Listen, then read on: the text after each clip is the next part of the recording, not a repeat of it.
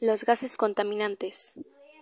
Estos son elementos que, concentrados en altas cantidades en la atmósfera, generan riesgos y problemas medioambientales y para los seres vivos. Una parte de los mecanismos de generación de estos gases contaminantes son de origen natural como los volcanes, pero el problema surge en los procesos industriales que implican combustión de elementos fósiles o el uso excesivo del transporte por carretera, entre otros. ¿Cómo contaminan los gases?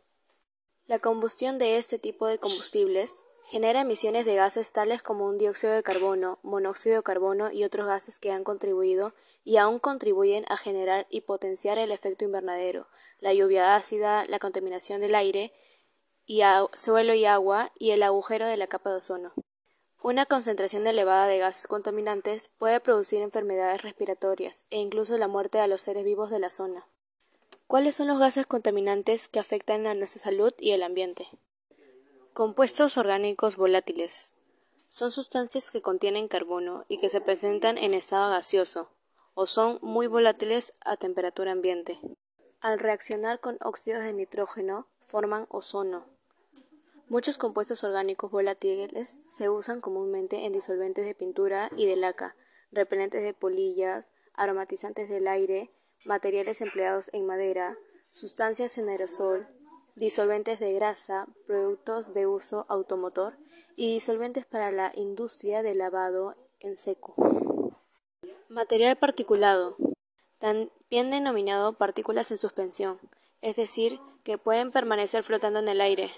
Son una mezcla de fragmentos sólidos o gotas de líquido. Son de tamaño pequeño, que se encuentran en el aire y pueden tener composición diversa. Pueden estar formados por dos tipos. Una de origen natural, formada por partículas minerales provenientes de la erosión natural del terreno y los materiales o por partículas orgánicas provenientes de la emisión de polen, mohos, esporas, etc.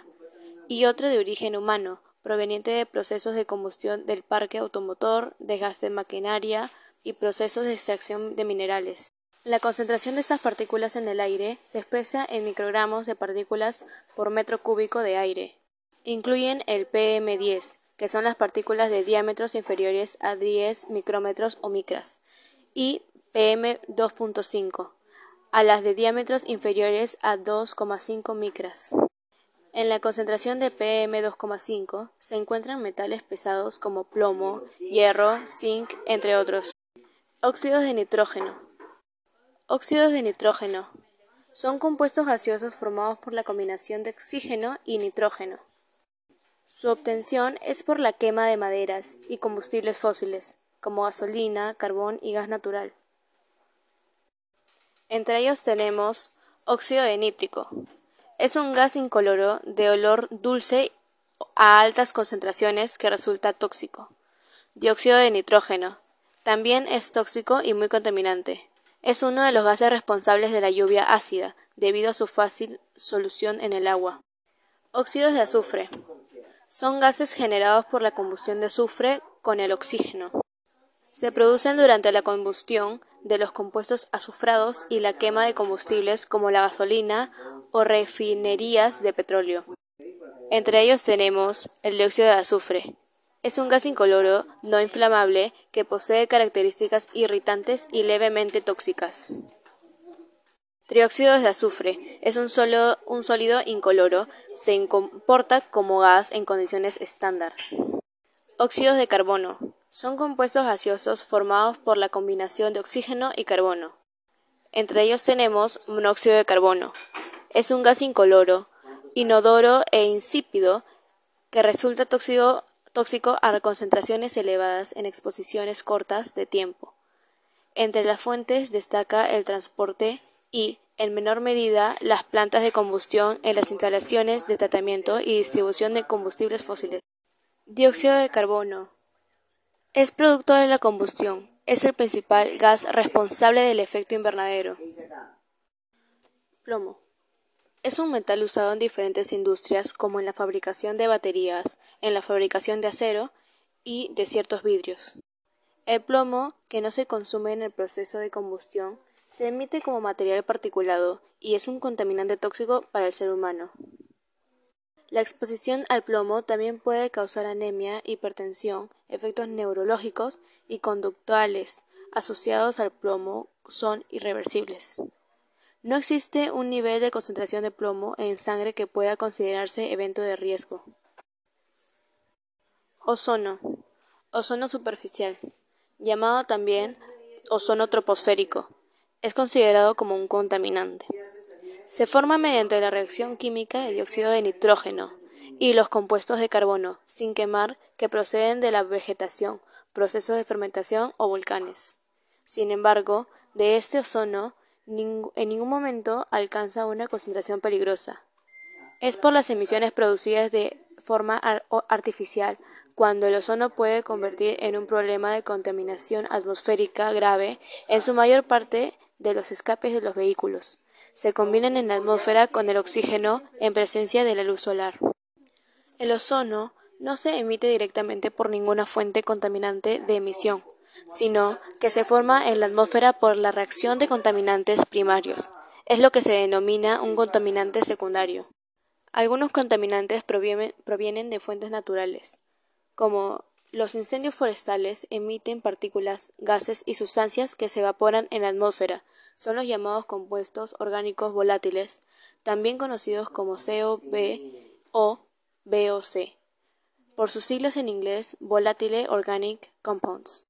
Partículas de polvo ultrafinas creadas por la erosión del suelo cuando el agua y el clima sueltan capas del suelo, aumentan los niveles de partículas en suspensión en la atmósfera.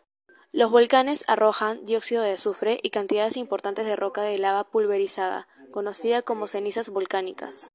El metano se forma en los procesos de pudrición de materia orgánica y daña la capa de ozono. Puede acumularse en el subsuelo en altas concentraciones o mezclado con otros hidrocarburos formando bolsas de gas natural. Efectos de los gases de la atmósfera. Efectos de los gases de la atmósfera en el clima. Efectos climáticos. Generalmente los contaminantes se elevan o flotan lejos de sus fuentes sin acumularse hasta niveles peligrosos. Los patrones de vientos, las nubes, la lluvia y la temperatura pueden afectar la rapidez con lo que los contaminantes se alejan de una zona. Los patrones climáticos que atrapan la contaminación atmosférica en valles o la desplacen por la tierra pueden dañar ambientes limpios distantes de las fuentes originales. La contaminación del aire se produce por toda sustancia no deseada que llega a la atmósfera. Es un problema principal en la sociedad moderna. A pesar de que la contaminación del aire es generalmente un problema peor en las ciudades, los contaminantes afectan en el aire en todos lugares. Estas sustancias incluyen varios gases y partículas minúsculas o materia de partículas que pueden ser perjudiciales para la salud humana y el ambiente. La contaminación puede ser en forma de gases, líquidos o sólidos. Muchos contaminantes se liberan al aire como resultado del comportamiento humano, la contaminación existe a diferentes niveles, personal, nacional y mundial.